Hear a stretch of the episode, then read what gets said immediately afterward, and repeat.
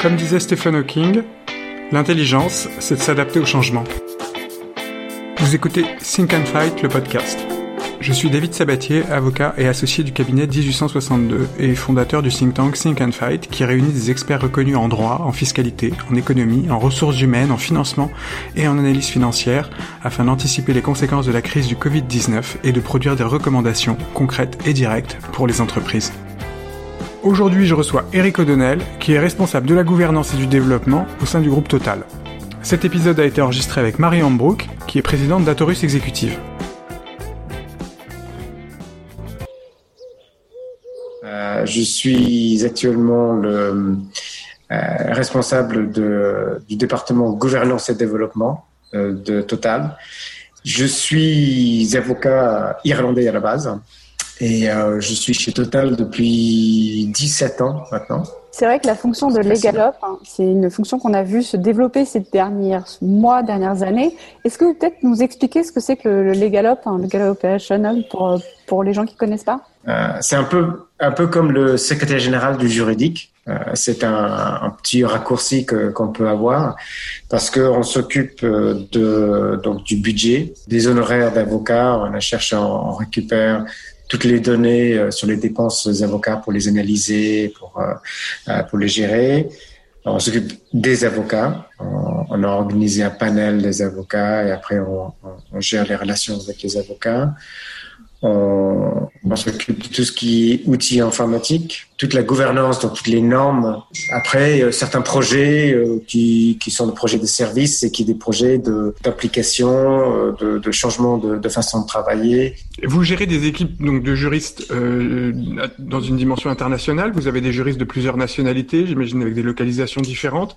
Comment vous avez pressenti euh, les changements euh, liés à la crise du Covid-19 suivant les différents pays ou les différentes nationalités ou les différentes équipes Est-ce que vous avez vu des différences euh, dans l'appréhension de la crise et à quel niveau? Et nous avions commencé à travailler sur un plan de continuité euh, pour la fonction juridique. Et, là, euh, cette crise nous a permis de, vraiment avancer, de vraiment parfaire le, plan de continuité.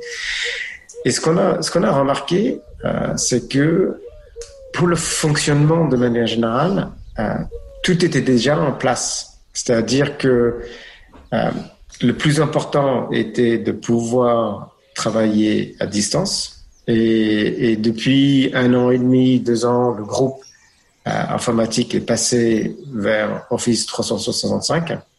Et, du coup, euh, on est chez nous, on a un accès relativement facile à Internet. Et donc, on peut travailler quasiment comme au bureau.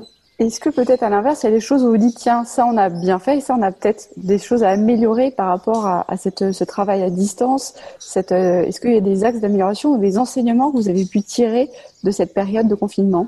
Ce qui est intéressant, alors le, le sujet qui, qui est le plus euh, difficile, en fait, c'est la, la, signature des documents. Et là encore, euh, ce matin, j'ai eu une question en Corée, une de nos JV a besoin de, de documents euh, signés pour l'engager et certifiés par l'ambassade de, de, de, Corée. Comment faire? Ah, donc, euh, Ça, c'est je sais qu'on a des, des, organisations en place pour les notaires. Et après, euh, on est dépendant des ambassades. Euh, je sais pour pas la postille. Euh, ce que ce qui va te faire pour la postille. Euh, j'ai un collègue qui a, qui a fait signer un, un, un SPA, un contrat d'achat, d'acquisition. C'était euh, euh, Total a, a, signé un contrat pour acquérir des, des actifs en Ouganda la, la semaine dernière. C'était dans les infos, dans les journaux. Mm. Et euh, ils ont signé ça, ils ont organisé la, cette signature à distance avec deux personnes au bureau, avec deux mètres d'écart, bien entendu. Et, et après, euh, tout ça, la négociation a été faite entièrement à distance. Et, et ah, c'est exceptionnel, hein, parce que c'est quand même très. On arrive, euh, je trouve, par exemple, dans la négociation d'un SPA ou d'une JV, on arrive à négocier, je trouve, entre avocats par euh, par téléphone ou visio, c'est très fréquent. Euh, qu'on qu fasse des, des markups par téléphone euh, entre confrères. Mais souvent, quand les clients interviennent, on a besoin de faire une réunion et on se voit. Et je pense que même dans le monde des affaires, où bon, finalement, il n'y a pas on pourrait imaginer que les, les, les, les clients qui, pourraient aussi fonctionner par téléphone ou par visio, souvent on organise tout le temps une réunion de négociation. Alors je ne sais pas très bien pourquoi on fait des réunions de négociation. Peut-être parce que je sais pas, peut-être que les avocats veulent voir leurs clients, c'est une manière de créer une relation avec eux. Peut-être que c'est du commercial, je sais pas. Peut-être que c'est parce que les clients veulent voir les autres clients. Peut-être que c'est un truc de réseau. C'est-à-dire les gens se voient, on se serre la main et on sait qu'on va peut-être travailler ensemble un autre jour et on est content de se voir. Il y a un peu de ça aussi. Hein. Il y a une, un peu de social là-dedans. Mais la question c'est est-ce que c'est vraiment indispensable? La preuve que non. Vous, vous avez négocié un deal là sans, sans vous voir quoi. Et ça pose pas de difficulté. Oui, alors euh, moi j'étais pas dans le deal, hein, mais euh, moi j'en ai fait pas mal et, et je pense que pour les réunions physiques, les réunions physiques sont importantes. Mm. Euh, parce qu'il faut connaître la personne et, et on, on, a des sensibilités, euh, des choses qu'on sent beaucoup mieux en physique quand on euh, beaucoup, beaucoup, plus que qu'en visio même. Mm. Euh, en revanche, ici, je me demande si les, tout le monde ne se connaissait pas, parce que déjà, parce ah que on, on, a acheté des actifs à un partenaire. Mm. Et, et c'était Tullow Oil à, à, qui il y a eu un, un, autre, un autre projet en 2017 qui, qui, qui est tombé à l'eau. Donc, euh, si les gens se connaissent déjà, c'était c'est beaucoup plus plus fort. On a des dossiers où il va falloir impliquer le, les gouvernements et, et là c'est beaucoup plus compliqué parce que justement on se connaît on se connaît pas et avec les gouvernements il y a des il y a des protocoles euh, il y a des euh, euh des, une organisation, euh, une diplomatie à, à faire que, qui sont beaucoup plus difficiles par, par vision. Ce matin, moi, je lisais un, un article de, de, Stéphane Bazin, qui est le PDG d'Accord, et en fait, on lui posait la question, on lui disait, euh, est-ce que pour vous, les, les, les rendez-vous d'affaires comme on les connaissait il y, a, il y a quelques années, il y a même quelques mois, est-ce que c'est fini? Et lui, il disait, mais moi, j'ai pas l'ombre d'un doute sur le fait que des réunions vont continuer à avoir lieu. Et euh, il prenait comme exemple, il disait voilà, ça fait euh, moi j'ai vu traverser plusieurs plusieurs crises, que ce soit euh, septembre 11, que ce soit 2008, que ce soit les attentats de 2015, et à chaque fois les gens disaient non mais vous allez voir, il y aura plus du tout de réunions physiques. Et justement son point c'était de dire bah non en fait, quelles que soient les, les crises qu'on a traversées dans l'histoire, au final on a toujours gardé ce contact humain parce que finalement faire du business avant tout c'est de l'humain. Et ce que vous nous dites par là, c'est que quand bien même il y a une partie des villes qui peut se dématérialiser, qui peut euh, peut-être moins se faire en présentiel, il y a quand même une partie qui doit rester en physique. Est-ce que pour vous, ça va euh, aussi s'appliquer sur les, équipes ou est-ce qu'on pourra vraiment plus généraliser la partie télétravail?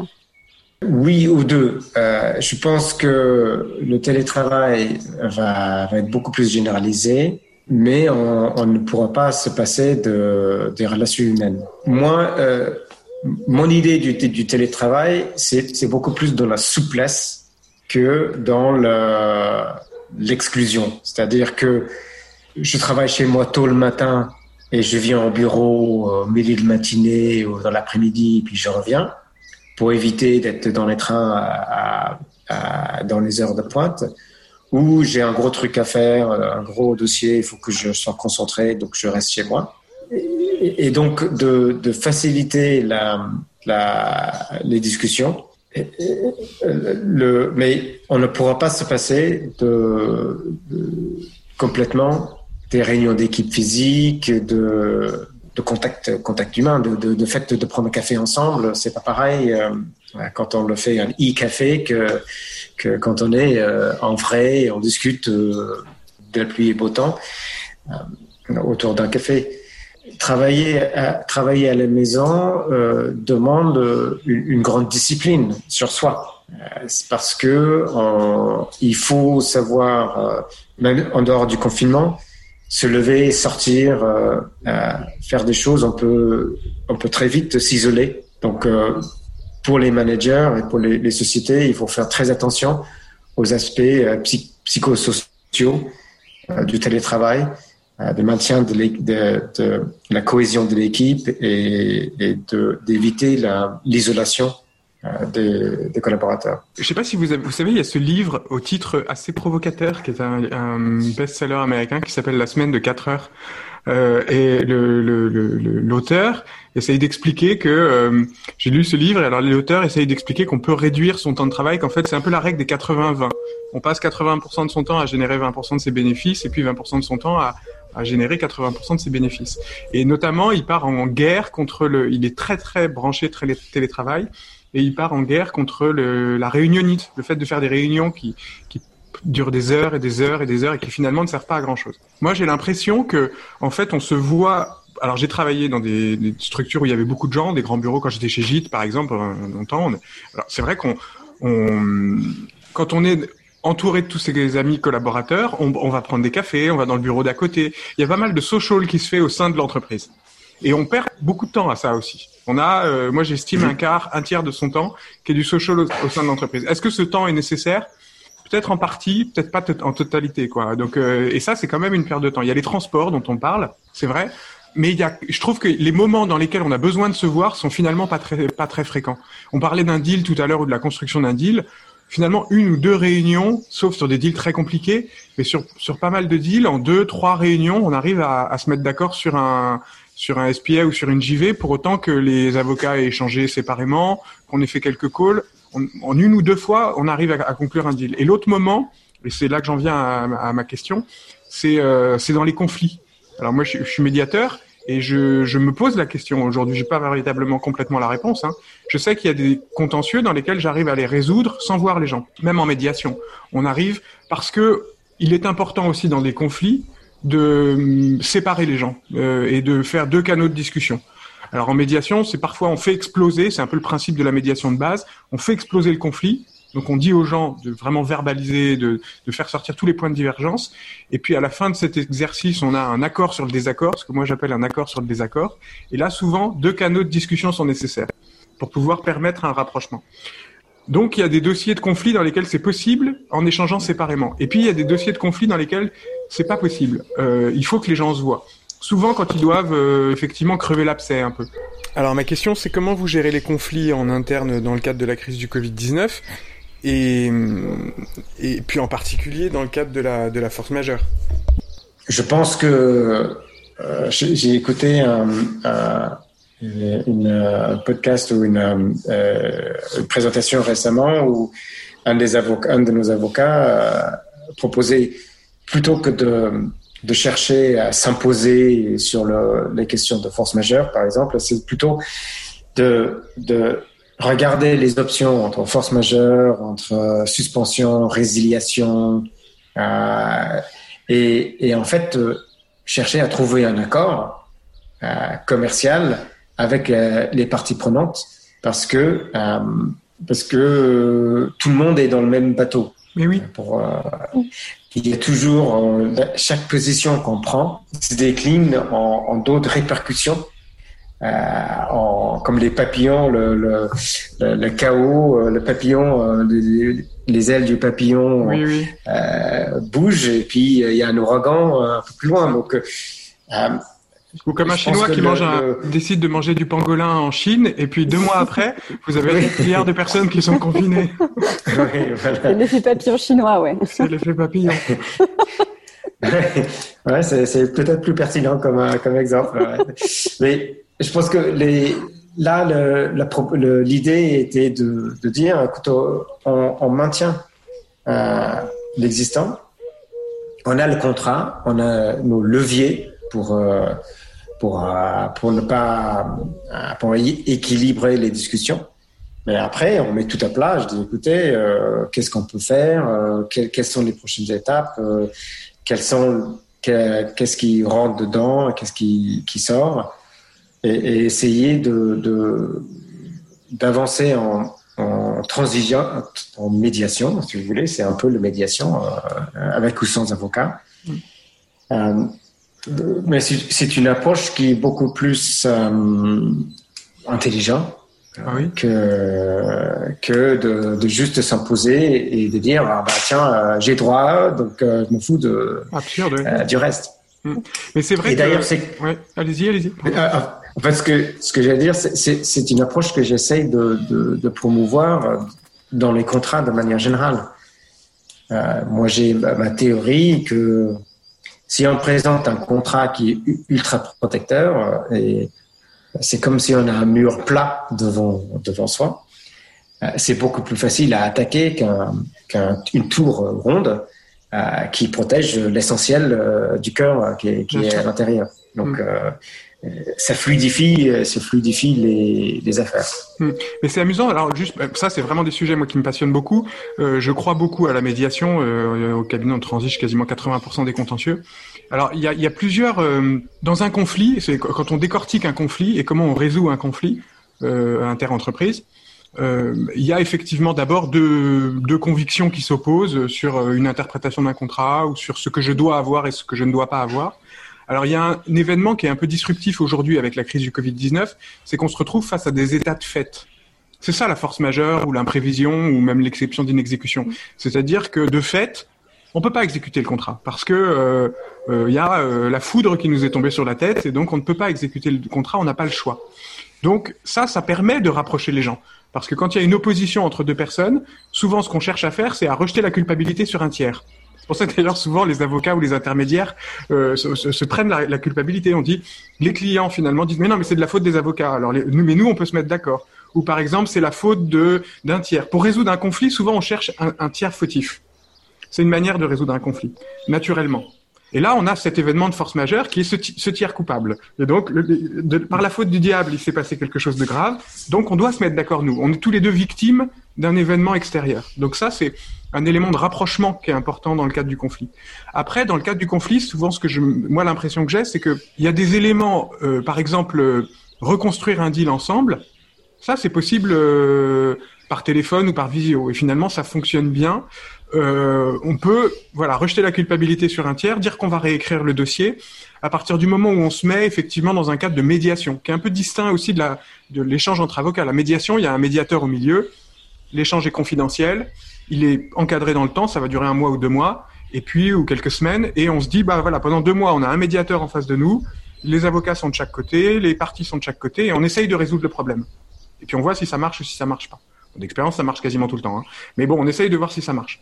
Euh, après, euh, ça, ça, ça, fonctionne à partir du moment où on est dans une démarche proactive. Là où je trouve que la visio fonctionne pas, c'est quand on doit crever l'abcès. C'est ce moment, c'est la première partie de la médiation où euh, parce que finalement, ça se passe en trois temps. C'est un, j'accepte d'aller en, en, médiation. Deux, je, je, manifeste mon désaccord profond. Donc il y en a un qui dit bah moi c'est ça le contrat, il est hors de question que ça se passe comme ça. L'autre dit bah moi c'est ça le contrat, c'est hors de question que ça se passe comme ça. Et donc là il y a un accord sur le désaccord. Et c'est ce moment d'accord sur le désaccord auquel on doit parvenir pour pouvoir aller vers une, un deal, euh, il nécessite quand même un peu de se voir. C'est très difficile pour deux personnes de s'engueuler par visio. Ouais, mais au-delà de juste s'engueuler, dans la partie recrutement, et là je parle plutôt de l'expérience que moi j'ai vécu ces deux derniers mois, on s'est rendu compte d'une chose, c'est qu'il y a pas mal de clients qui nous ont confié des mandats, qui nous disent voilà on a des besoins, même des besoins urgents management de transition, mais qui disent au moment où je dois trancher, au moment où je dois vraiment intégrer la personne, vous savez quoi, on va attendre le 11 mai et on va attendre de vraiment voir la personne. Euh, dans le recrutement, il y a aussi une dimension humaine. Vous travaillez avec des gens, il faut que la personne vous ait envie de travailler avec elle.